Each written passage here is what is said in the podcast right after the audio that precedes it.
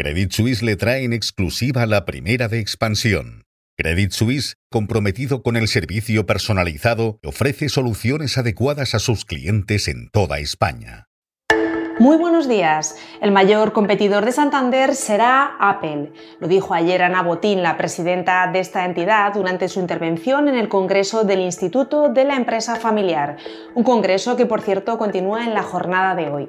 En un instante les ampliamos esta y el resto de informaciones que resumimos a continuación. Veremos que las inmobiliarias cambian el uso de los edificios a viviendas y hoteles para impulsar sus rentas. Les contaremos que los sindicatos de Telefónica exigen un pacto a tres años para las bajas y que CaixaBank concentra el 80% de su deuda en los depósitos de los clientes. Competidor de Santander va a ser Apple, según dijo ayer Ana Botín, la presidenta de esta entidad. La directiva indicó que la banca está obligada a acometer un profundo proceso de transformación para ser sostenible en el tiempo y poder competir con las grandes plataformas tecnológicas.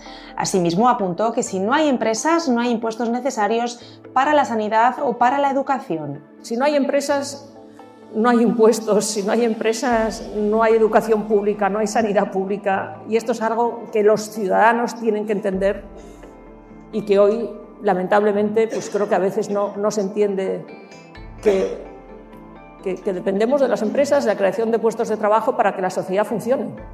Estas palabras las pronunció ayer Botín durante su intervención en el Congreso del Instituto de la Empresa Familiar. El Congreso fue inaugurado ayer por el rey Felipe VI, que dijo que las empresas deben ser parte de la solución. Este evento empresarial que se celebra en Bilbao continúa durante la jornada de hoy. Cambiamos de asunto porque los inversores buscan avivar el adormecido negocio inmobiliario para maximizar la rentabilidad de sus activos. Fondos, gestoras, promotores y aseguradoras como HIG, Dacia, Grupo LAR, Mafre, Acciona o Carrefour Property están transformando edificios en viviendas y hoteles.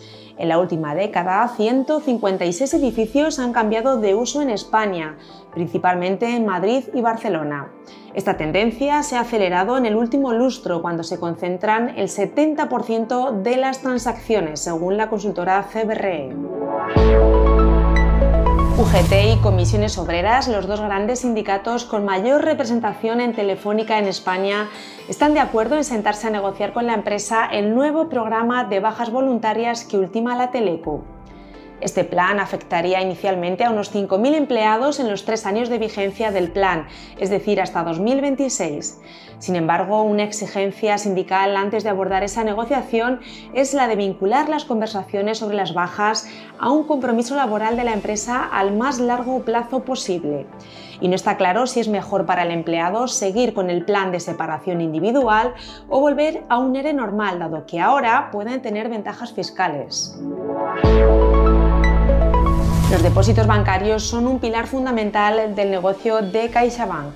En un momento en el que este producto de ahorro está en boca de todos por la escasa remuneración que ofrece respecto a los tipos de interés, la entidad basa su financiación en los depósitos, hasta el punto de que copa hasta un 80% de todo su pasivo. CaixaBank cuenta con alrededor de 390.000 millones de euros en depósitos. Agenda del día hoy estaremos pendientes de los resultados de Nagas en España. En Europa hoy rendirán cuentas Orange, Barclays y Novartis, entre otros, mientras que en Estados Unidos será el turno de General Motors, Coca-Cola y Microsoft. En clave macroeconómica, hoy se publican los PMI manufactureros tanto de la eurozona como de Estados Unidos. Y en la bolsa española, el IBEX 35 cerró ayer con un descenso del 0,37% que le hizo perder el nivel de los 9.000 puntos.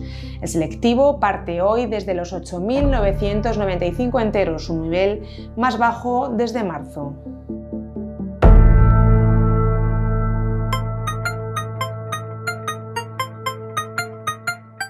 El diario británico Financial Times indica que el primer ministro israelí Benjamin Netanyahu niega divisiones sobre la estrategia de guerra en Gaza.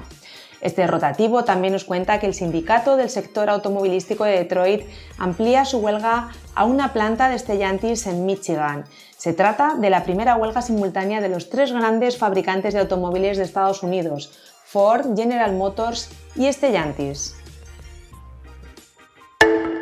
Estos son algunos de los asuntos que van a marcar la actualidad económica, empresarial y financiera de este martes 24 de octubre. Soy María Luisa Verbo y han escuchado la primera de Expansión.